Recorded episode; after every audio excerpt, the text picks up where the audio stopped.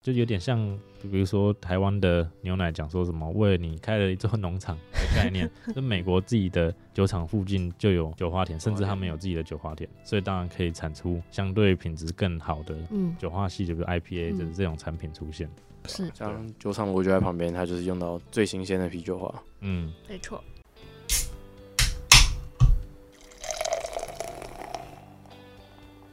大家好，我们是有酒，有旅行，我是啤酒美少女九一，我是你的客制化选酒师 Terry。有酒有旅行，想要给你的是结合酒精与历史文化的旅程，带着微醺的状态，徜徉于各地醉人的风土民情。拿好你的酒杯，我们出发喽！出发喽！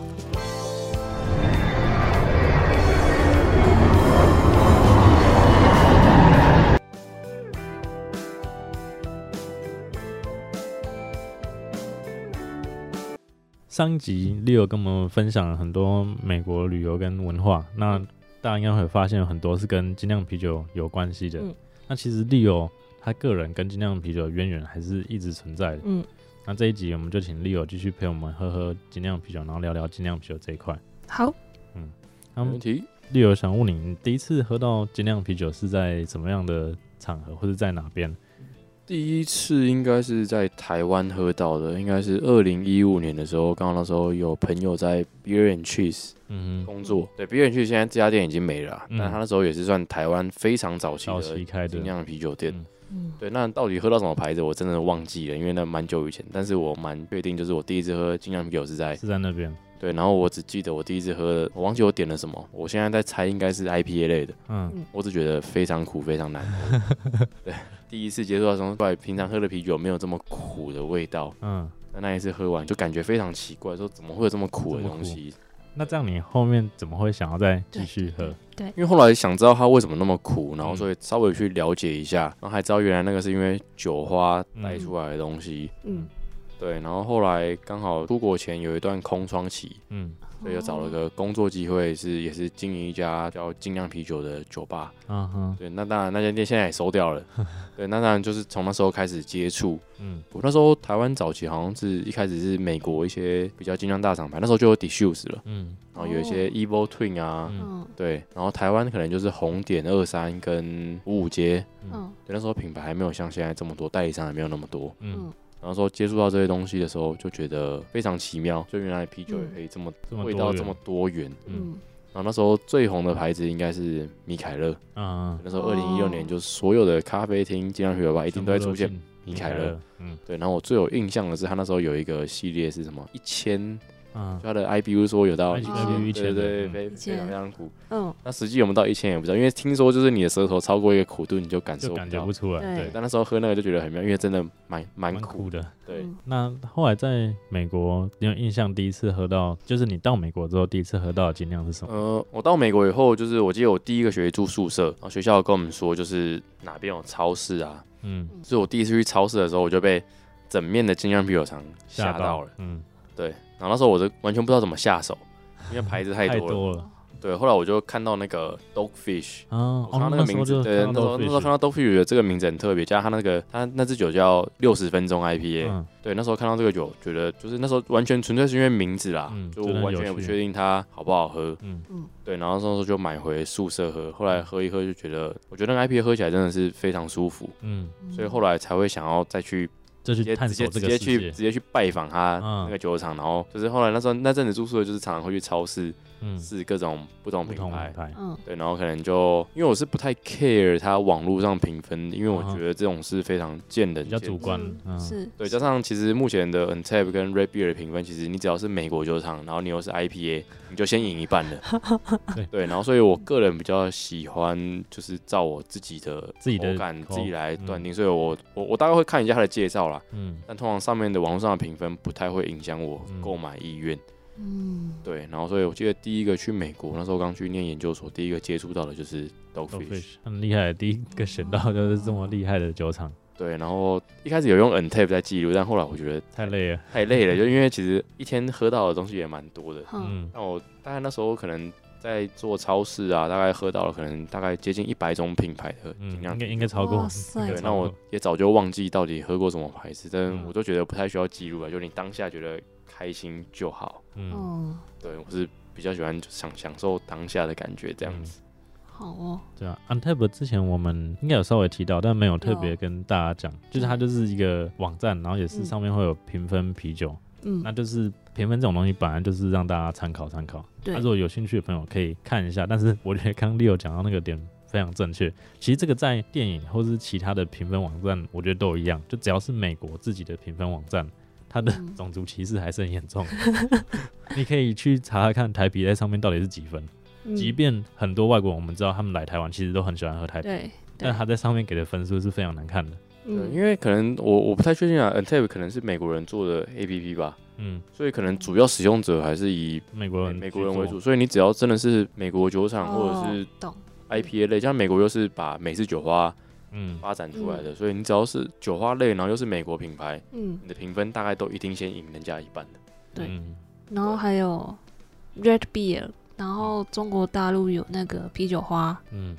对这些，我觉得它上面都会描述那个味道啦。如果你不知道这支酒是什么味道，你可以先看一下。但是哦但我觉得这个 app 还是不错啊，因为它会告诉嗯你酒酒精浓度嘛，对然后有些酒如果酒厂有公布它的 IBU 苦味值，它也会在上面，嗯然后跟你对说用了什么酒花类型，加上它也是一个你可以记录自己，因为它可以拍照打卡，嗯，对，所以你可以记录一下自己到底喝了什么喝了什么东西，嗯喝了多少，在哪边喝的。才不会像九一喝都忘记。哦，对我哇跟朋友喝，我都一律忘记。对啊因为现在其实很多东西，其实你可能隔了三四个月以后又进了新的一批，嗯你啊以为那是新的东西，结果其实你早在三四个月前已经你就喝过了，对，对，所以它其实是如果说以记录来说，它其实是一个还不蛮错的还东西，蛮好用的 app。嗯对对，嗯如果大家有兴趣想要去记录自己在喝的酒，嗯，不，其实不只是啤酒，因为我们之前也有聊过其他酒，对你都可以去做记录这个动作。嗯但如果你不想用其他的呃笔记的 app 的话，你可以用像啤酒，就是可以用 OnTap 之类的东西去做记录。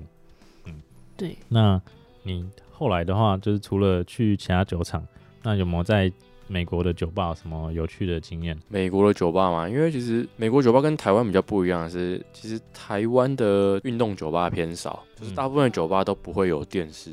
对啊，但对，是因为因美为国好像是很多人，以然这后加种上居加多啊上，因为早期有一些运动酒吧啦，但现在也都几乎都没落没了。落，然后那时候问身边一些朋友，不太看运动的朋友，他会觉得说跟一个喜欢看运动的朋友去，他觉得就是有电视，他会觉得很 烦，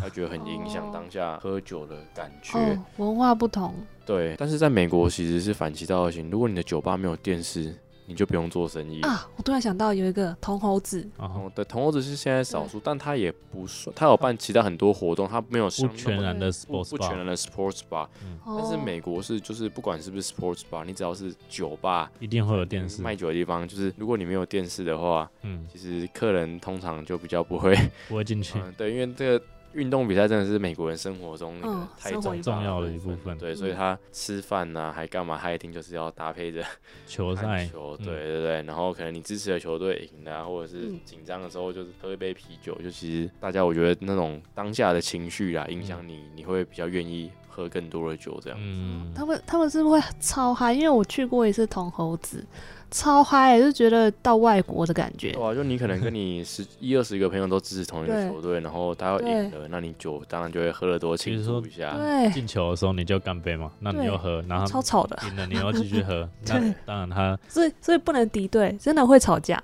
呃呃大部分应该应该美国都也有分开做，他们不太一定啦，就是但是但是其实目前就球场啊、酒吧有时候就是还是会看到，就是他们当然就是乐色化嘛。嗯说真的，嗯有打架打起来的是还好啦，但大家就会互相就是有时候会叫呛来呛嚣去。对对对，嗯，你有遇过很夸张的吗？嗯、我遇过比较夸张，只有在球场哎、嗯，就是丢就东是西两队下球去迷打架啦，哦，真的真的打起来这样，啊对对对，那我觉得应该都是喝醉对，喝在醉，打架这样子。情绪被扩张了。对啊，那在美国主要就刚刚提到嘛，你去酒吧其实小费其实也要给蛮多的，嗯，嗯所嗯，以在美国那时候还是主要都会把酒买回买家，回家喝跟，哦朋友一起喝。嗯因为我自己在家喝不多、啊，如果自己一个人喝不多，但是因为那时候毕竟住租房，跟朋友一起合租房子，哦所以一起喝的话就觉得至少比较有趣一点。嗯，对就跟朋友一起喝，然后也对不用外面的小费，对啊对，然后因为家里也有电视，有电视一样可以对对看对，就就会在家里这样跟朋友一起喝。嗯，嗯，不错，就是像台湾可能相对比较少，因为台湾真的太方便了，对就是会出去外面酒吧，然后再可能因为你不太需要顾虑到回家的问对题。以台北市来说啊，就交是通就没有那么大的状况造成。对，你不要住太远，其实，在台北市，你任何时候像 Uber 啊，还是叫车都很方都很便。方便。嗯，就美国是不是说你有钱你就一定叫得到 Uber？就是很多太偏僻的地方是根本没有这个服务，然后它哦那，个区域根本没有办法，没有办法。对， 没有 Uber，所以才会说他们超市会有那么多的酒款给大家选择。嗯，嗯，那么台湾希望有一天也可以在超市看到很多精酿都啤尽量酒比，较。对啊，有啦，有越来越多，我觉得，有可啊，能是就是可能接触的消费者还是比较少，所以大家会觉得说，为什么啤酒价钱会嗯，这么高？所以就可能还是需要一段时间，嗯让先大家熟悉认知到这底个东这西个，东西到底为什么为什么会有这单样价的会比价人家差高？对，嗯，哦，去上课，什么？你说鼓励大家去上课？啊去去上啤酒的课啊，威士忌的课，红酒的课，其实市面上很多啊。然后最重要就是多听我们的节目，对，我们也会分享，就是到底为什么它酒会比较贵，是什么原因？比如说像刚刚讲的嘛，你说酒花加比较多，嗯，这也是一个，因酒为花你就是钱，原料其实啤酒原料里面最贵的基本上就是酒花，嗯，对啊。那为什么说美国那么多酒厂，也是因为美国当地有产酒花，嗯，嗯，然后那边其实应该蛮多大的酒厂，它就是旁边就哦有自己的酒花田，对，对他们自己可能就研研发这一类的东西。所以你那你有去，他们会有那个采酒花的活动我，是没有参观参加过，但是我记得我印象深刻，就是我开车从要到温哥华那一次，经过嗯华盛顿州、嗯嗯，那边就 Yakima 也在附近嗯嘛。哼，要听要对，然后那时候其实有看到很多那种一些 local 的一些微型酒厂的广告，只是那时候嗯我在赶路，我就没有再特别绕去，嗯但哼，就是有看到一些就是种种酒花的地方。嗯，哦对，但是我是我自己没啊有去采过任何酒花这样子，好，他们应该现在也是用机器采收了，应该对，那个范围这么大，我嗯我猜应该用人采收，哦因为美国人工很贵。嗯，对，而且酒花其实是就是有点像藤蔓莲，它是攀爬的对，所以它对会长很高很高。嗯嗯，你要人采收应该不大适困难合，嗯，哦，好吧，对，好，就有点像，比如说台湾的牛奶讲说什么为你开了一座农场的概念，那美国自己的酒厂附近就有酒花田，甚至他们有自己的酒花田，所以当然可以产出相对品质更好的嗯，酒花系，就比如 IPA 嗯这这种产品出现。是，像酒厂我就在旁边，它就是用到最新鲜的啤酒啊花。嗯，没错，啊，因为你那时候当初去美国的时候是高中的时候嘛，然后对再回去的时候是研究所，那对你期间就有看到他们精酿啤酒的成长跟变化。我记得我那时候高中去的时候是还不能喝酒，但我每次去大卖场的时候，因为我基督教练他们很喜欢喝啤酒跟红酒，嗯，所以我们一定都会逛到酒类区。然后我记得那时候就是大部分看到我印象都是 Bud Light 啊、嗯 Coors Light Miller 这些，然后有少数一些那种很特殊的啤酒。我现在在猜，那应该就是精酿啤酒。嗯对，但是当初确实没有看到这么多，嗯，所以后来就是研究我这次回去的时候，发现所有的超市就是精酿啤酒会自都会成一出现区。哦，对，所以我觉得相对在来说，在美国它应该也是一个在成长的东西。嗯，嗯，那相较于台湾市场的成长，你觉得有什么差异？台湾市场嘛，就像我开始接触到现在啊，至少有一些超市开始愿意愿意把这些东西陈列在架上，嗯，有一些可能比较高级的超市，微风超市、CD Super 或杰森超市，，嗯嗯，对，其实蛮多消费者第一次喝到精酿啤酒，也都是从超市这个通路嗯，嗯，接触到的，嗯然后喜欢上以后，可能才会找一些专卖精酿啤店，酒店家、专卖店，然后再更熟悉、更去认知。是，对，所以我是觉得，如果大家不太确定自己有没有兴趣的时候，其实可以去超市逛一逛。可嗯能先从你一个喜欢的酒标，对或者是一个就你觉得看起来很舒服的，然后慢慢对，认识看看。没错，没错，毕竟就是在你还没有那么多了解之前，大家都是外观导向，都是可能嗯看这个酒标这顺不好好顺眼。看啊？但如果你可能真的愿意多花一点点时间，就可以用我们刚刚讲的 app 或者其嗯他的资讯，你去了解一下，至少说它是什么的 style？它的。你可能假设还你还不了解 style，我们之前有多少跟大家讲一下 style 嗯的分类。假设你还没有那么了解，至少你可以看一些它的味道上的描述有没有嗯符合你的你的期待，味型。对，比如嗯说像有 stout 会加肉桂，其实台湾人很多人不喜欢肉桂，对，那你看到肉桂你就至少跳过，你就不会嗯喝了不喜欢。对，就可以喝其他的选，加上其实金刚啤酒在超市可能就是大概百到一百五之间，它的投资也不是说一个非常大的东西。就如果你不喜欢的话，其实说这个钱也不是说那么花成本也不对是成本也不是嗯说那么高啦，嗯我觉得是可以试试看，蛮好玩的。对，跟威士忌、红酒比起来，成本真的很低。嗯嗯，超市真的是一个大家相对容易去去的购入的场域，因为你一定会去超市买东西嘛，嗯，买一些生活必需品或者其他的食材。那一般人可能真的要去酒庄，或者说精酿啤酒专卖店，都相对更难一些些。嗯，那你去超市这些地方买的时候，假设你看到这个是你可能有兴趣，或者甚至朋友跟你推荐过，你你就可以买回家试试看。嗯然后你真的喜欢了，就可以再去更加研究它的味型跟你自己喜欢的味道到底是什么。嗯嗯嗯，没错那这样也可以带动，我都觉得这样说推广推广精酿啤酒最好的其实是帮助到自己，因为 你让这个市场越蓬勃，你越有可能喝到，比如更多说的对更多代理商愿意带一些有趣的酒进来。对，没错。嗯，那我们来讲回来，那你后来回来台湾，其实就是有跟精酿啤酒有很大的关联。做这个产，就因为刚好那时候回台湾的时候，其实我蛮运气蛮好的，刚好在美国四年，然后回来就是刚好疫，我是二零二零年二月回来的吧，嗯哼，那时候回来刚好全世界疫情就爆发了，嗯嗯对，然后那时候刚好也遇到就是网红这家公司，嗯我前老板 Gavin 哥，嗯对，然后那时候想说他他也问我有没有兴趣啊，我想说既然自己也蛮喜欢喝，可以试着接触看看，嗯哼，对，后来所以也进了公司做了业务大概一年半左右的时间。嗯对，哦然后所以那时候才，其实以前就是你单纯喝嘛，你不太嗯需要去做太多功课，因为你就是喜欢就你个人喜欢，不喜欢就你个人不喜欢。嗯对，但是那时候做业务的时候，你大概要研究一下市场上对酒款啊，大家比较喜欢什么类的啊，嗯或者是哪些品牌适合布什么通路。嗯因为像我们那时候公司可能有日本的，有韩国的，有纽西兰，嗯，香港有哦美国，也有嗯挪威，嗯对但是你每个产品丢了通路，其实都会有一点区别，嗯对嗯，然后所以这一年半其实收获蛮多的啦，当然也喝了不少各各各个国家的精酿啤酒，嗯对，然后像公司本来就做这个的嘛，所以那个三节奖金可能就变成是啤酒加奖金，是，对对对，哦一定所以就要可以喝到很多各式各样不同的啤酒。那你在跑业务的期间有没有什么比较有趣的经验？比较有趣的经验吗？我觉得那时候跑精酿啤酒店还好，那日本料理店比较多有趣的经验。嗯因为我觉得日本料理店是一个，因为我们那时候公司有日本的啤酒嘛，嗯然后日本料理店他们感觉比较排外一点，就是 因为感觉就是你直接去拜访，老板通常都不太开心。哦是哦，啊，对对对，但是跑日料店就是有时候会比较有成就感，啊就是你可能多花几次嗯时间，然后你有卖进去以后，他们基本上不太会换东西。啊它不像精酿啤酒店，就是他们一定要一直追新的东新的酒西款。对，，那日本料理店他比较喜欢卖固定的款式，嗯对，所以你只要东西有把它销售进去，嗯嗯，然后客人喜欢的话，其实店家就是固定会一直就是变成稳定的对客户啊反了。正稳对，就是稳定的客户这样子。嗯然后其他有趣的可能就是有时候会参加市集嘛，嗯台北、台中、高雄这样子。哦都跑过，跑来跑去，然后去市集的话，你就会再去，因为平常上班可能不太会那么常去台中、高雄，嗯所以你摆市集的时候去的时候，市集排完，你就可能就去找一些当地的酒吧精酿啤酒吧，然后嗯顺便跑一跑、喝喝酒这样子。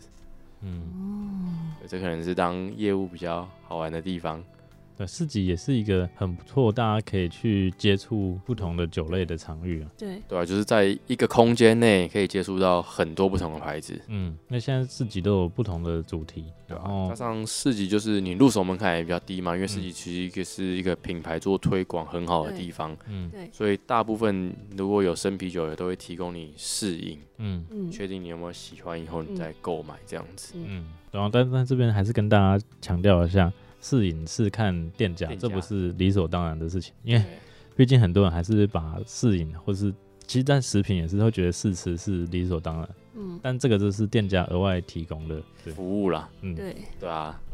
而且有些太贵了，根本不给不给适应，对啊，有些东西就是成本真的是偏高，嗯。对，如果有去酒展的朋友，应该会有感觉。现在这几年其实越来越多酒款是你要付费才有办法付费。对，对，嗯，但是他们付费的话，你如果买他们家的酒，会再给你做折价。对啊这就看有些看看厂商厂的商对路提径供对的活动，对啊，嗯但我觉得他们做这种付费的，就是也过滤掉一些只想来喝酒的不买的人。对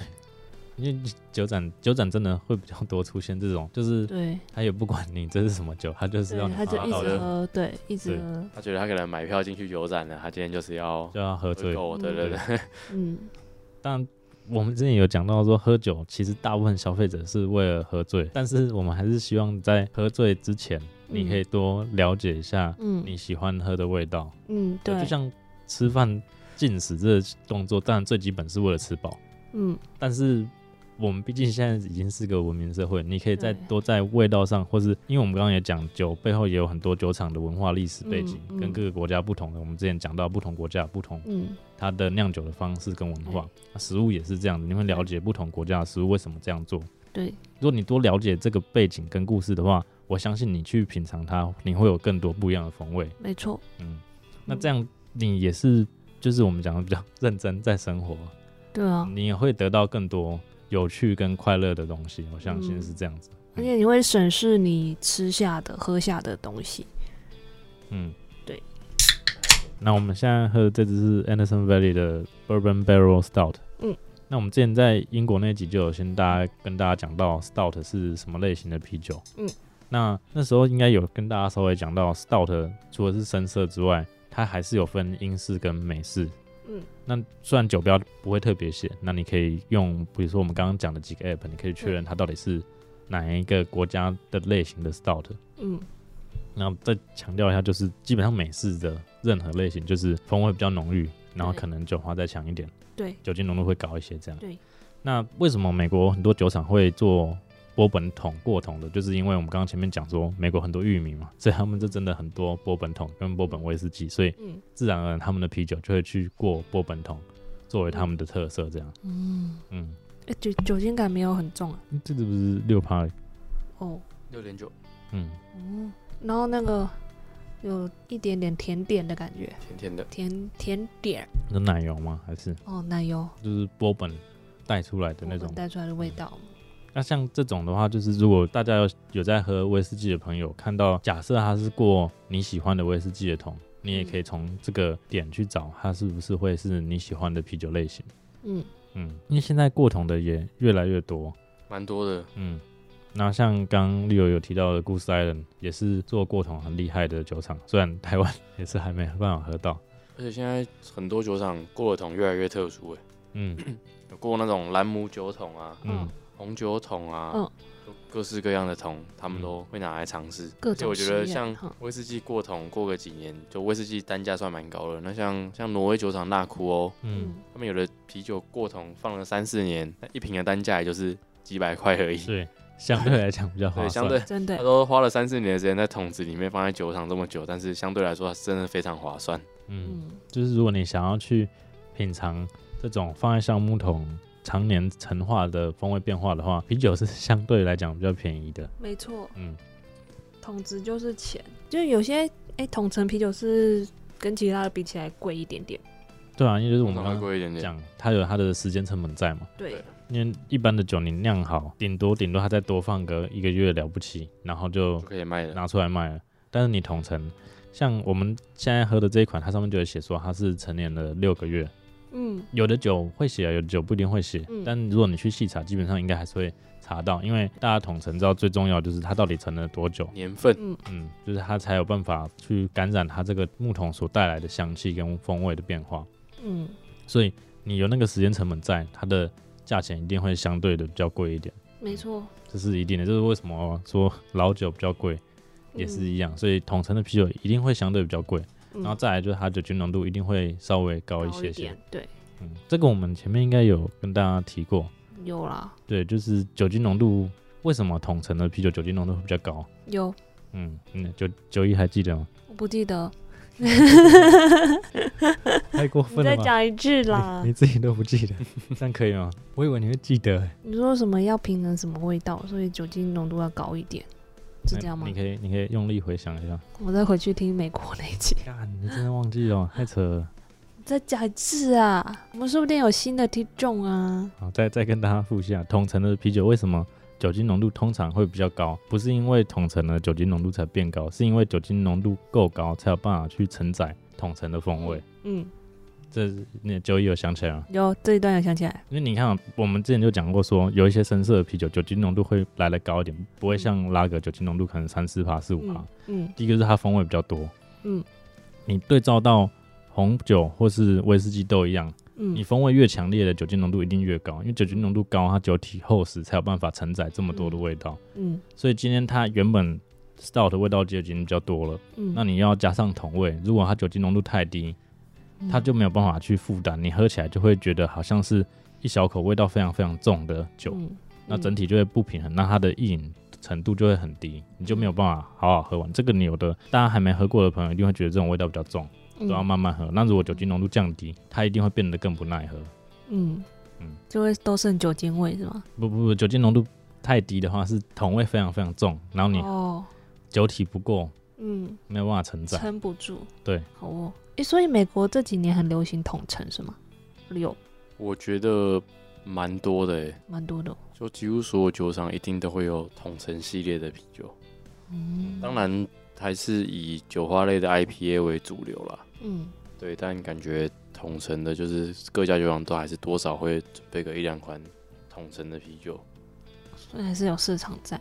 有啊，而且就是很多酒厂会把统称的酒当做他们酒厂里面单价最高的一个标杆酒的设沉定。淀质保，嗯，哦，因为你一定要统称，你才可以拉高它的价钱。第一个，我们刚刚讲的时间价值、时间成本在里面嘛，嗯然后再来它酒精浓度一定会比较高。嗯，对啊，就是大家都知道酒精浓度高的一定会比较贵，嗯所以它就是这样才有办法去作为一个这个酒厂的最旗舰的酒款这样。嗯你可能热销的 maybe 是它的 Pale Ale 或是 Session IPA 之类，这是很畅销，但是它的镇店之宝一定是很有分量的，才要成为这个酒厂的镇店之宝。是很有分量。嗯，诶，那你有做酸的吗？酸的多吗？你说美国吗？对啊，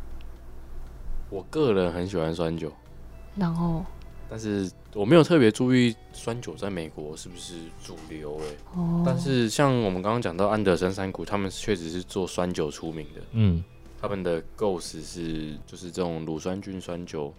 西瓜是那个吗？是西瓜对，对吗，由西瓜原味写成樱桃覆盆梅。嗯嗯安德森山谷其实蛮酷的啦，就是它的它应该是它虽然每个酒款实力都不错，但我觉得它的构思非常的厉害。嗯，对，所以我会觉得安德森山谷，我如果推荐这个牌子，我会叫大家先尝试它的构思系列的酸酒。嗯，好哦，这个类型我们当初在德国的时候好像没有提太多，没有因为，这个类型是源自于德国。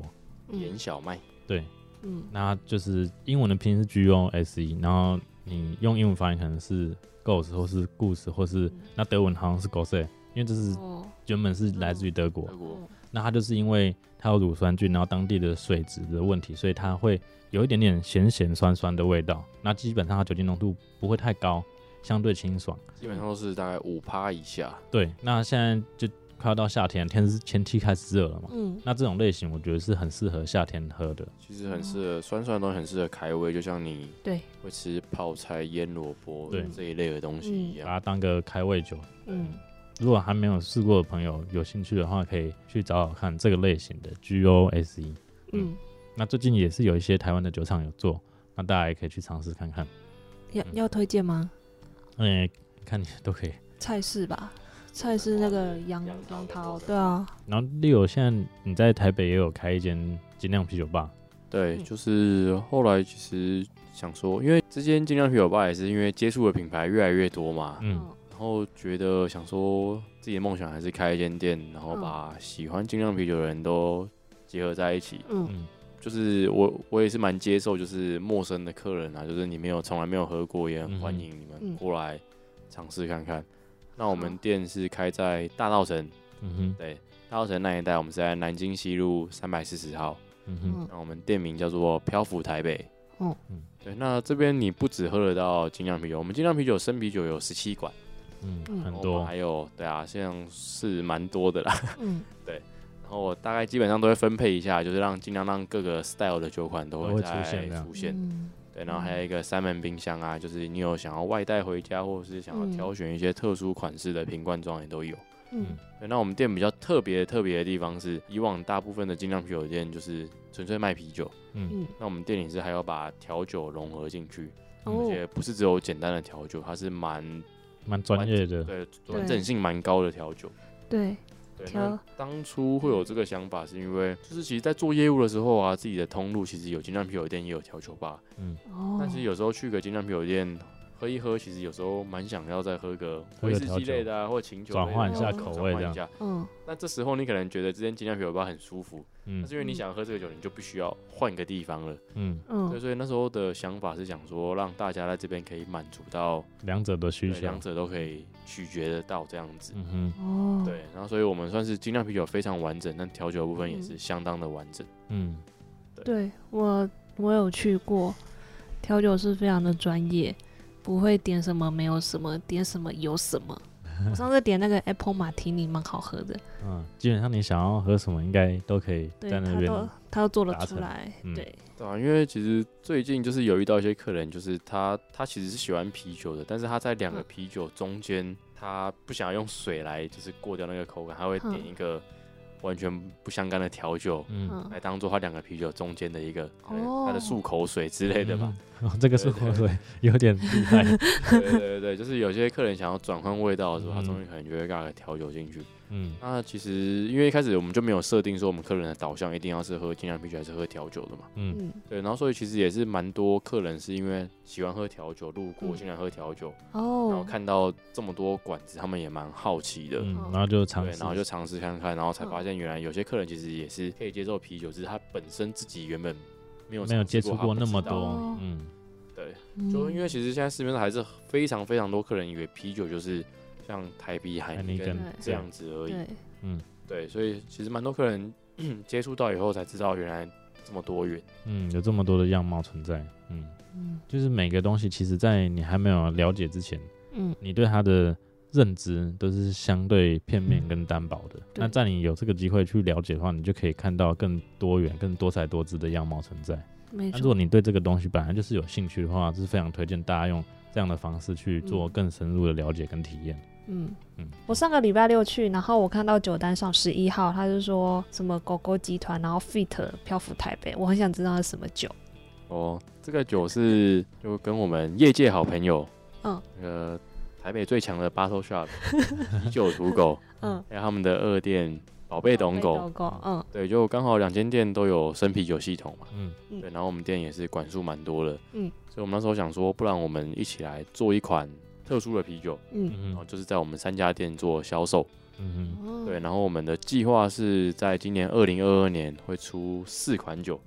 嗯就是每三个月会做一款，所以嗯第一款哦预计在四月初到四月中会上市。嗯那我们三家店都可以喝得到。嗯，对，那至于酒款是什么，就大家敬请期待。对，对，过来就可以喝得到了。哎、嗯那会有会有什么串联的？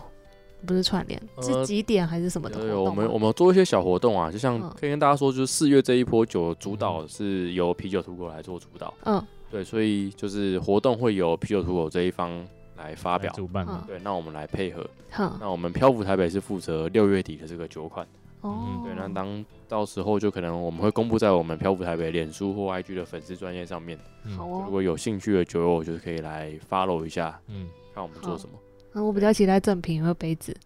我今天跟胡老板说我要杯子， 虽虽然我知啊道他一定不会做。对啊，然后第三款九月会主导权也会有宝贝董狗，那年底就是由五五街嗯，来做主导这样子。嗯，好哦，对大家可以一路喝到今年二零二二年的年底。嗯，对，期待期待，嗯，这集播出的时候，应该第一款已经开卖了。嗯，希望大卖会大卖的。感谢感谢，狗狗集团的客人很多，嗯，然后大家如果去漂浮台北有遇到 Leo，也可以跟他聊一聊，嗯嗯，对啊，像要聊啤酒或聊旅游都 OK，聊运动也可以。没问题。嗯对，什么都对懂，店什里么有都不蛮奇怪。多运动相关的展爱示好品者，嗯，对对对对，那边很多，他有那个很多那个公仔对耶，啊，那个头会动那个那种娃公娃仔，嗯，对哦，厉害哦。大家有兴趣的话可以去看一看。嗯，那我们今天的最后一款是应该算 Imperial Stout 吧，对，Imperial 哦，最重的美国的，它叫 The Butcher，就是屠夫，屠夫，对，应哦，该是好凶的酒哦感觉。杀伤力蛮强的，所以才会这样叫。那这个我们之前有提过，就是类型上面加上 imperial，、嗯就是帝国型，它翻译是这样，嗯但是你的理解就是它是加强版。对，它原本的类型的酒精浓度拉高，像这个是酒精浓度来到九点六六六， ，Oh my 到 god，为什么它到小数点后面那么多 位？就是可能是故意的，对，那酒精浓度比较高，然后风味也比较浓厚。嗯假设你还不习惯啤酒味道这么浓厚，就建议你慢慢喝，对然后是跟朋友一起喝它。对，嗯，是不怎么建议加冰块啦，但如果真的不行，你要加，我也不会说什么。嗯如果你刚开始接触精酿啤酒，看到 imperial 这个字都可以先避开，对，它通常就是对它风味就是比较强烈的，对，比嗯，较浓郁的。像常常提到的 double IPA，其实也可以叫它 imperial IPA。对，哦，就好像你刚吃拉面的朋友，嗯因为我想应该有很多朋友会喜欢吃拉面。嗯，你一开始还没有吃过那种真的很浓郁的，你千万不要轻易的去点那个，你可能对会吃不完，甚至吃的很不舒服。对，很咸的、很辣的都有，嗯，对，就是口味也是递进的养成这样。嗯嗯，那我没们错。来喝这一这一款啤酒好浓哦，但是酒精感应该不会到太强。啊，对，这这只有一选的，嗯对，对这我选的， 味道很厚重，但是就是因为它的甜味跟香气都够，然后对焦香也有，所以对，我有觉焦得酒香，精感不会到太强烈，嗯，就是那种烘焙的咖啡、巧克力香都有，然后一点点那种焦糖，一点点太肥糖的味道。嗯嗯嗯，那那个酒体是很厚实的，嗯，喜欢喝重口味的话，可以参考这种类型方向啊。对嗯，又喜欢喝甜的哦、你喜欢吃甜的，你可以选这种。嗯，对啊，你可以再次跟大家讲，就是一般人对深色啤酒的印象都会觉得好像比较苦苦，对，我觉得这个真的基本上不能说全然怪 Guinness，啊但是应该大部分是因为 Guinness 给的印象。哦，但是你如果你回来，因为酒可能大家，比如深色啤酒大家喝比较少，但是饮料大家应该喝比较多。嗯你看绿茶跟红茶嗯哪一个比较甜？是不是红茶比较甜？嗯，因为它烘焙之后焦糖化，其实它会带出更多的甜味出来。对，所以大家看到深色的，不要觉得它会比较苦，嗯，它会带一点焦香，但实际上它甜味会更高。比如说，你看你对啊吃布丁焦糖的部分，是不是焦糖也会比一般的白糖来的更甜？没错。嗯嗯，You never try, and you never know。我要呼吁一下那个听众，可以跟我们互动，就是都没有人来留言，我觉得好可怜哦。有啦，在 IG、Facebook 有，但是在就是收听的平台上没有这样。对，没有人对啊留，言。做 podcast 就是要有一个比较长期的准备期，好总会开花结果的。啊好，我们努力找来宾， 哇，提那供很大家更多有欢迎趣大的家故事找。我们喝酒就其实对大家都是努力要让精酿啤酒更更好。更更好蓬勃更发发展扬没有光大。错。嗯对啊，嗯，嗯，非常感谢 Leo 这集继续陪我们聊聊精酿啤酒。那大家有兴趣的话，也欢迎到 Leo 的店漂浮台北喝一杯。嗯那我会把他的店的详细资讯放在资讯栏。嗯，那感谢 Leo 今天来跟我们喝，Cheers，谢谢大家，谢去。谢。如果你喜欢我们的节目，请分享给身边的好朋友们，也欢迎到 Apple Podcast 给我们五星好评。有什么想听的主题，也可以到 IG 私讯我们哦。谢谢大家，Cheers。 ，Cheers。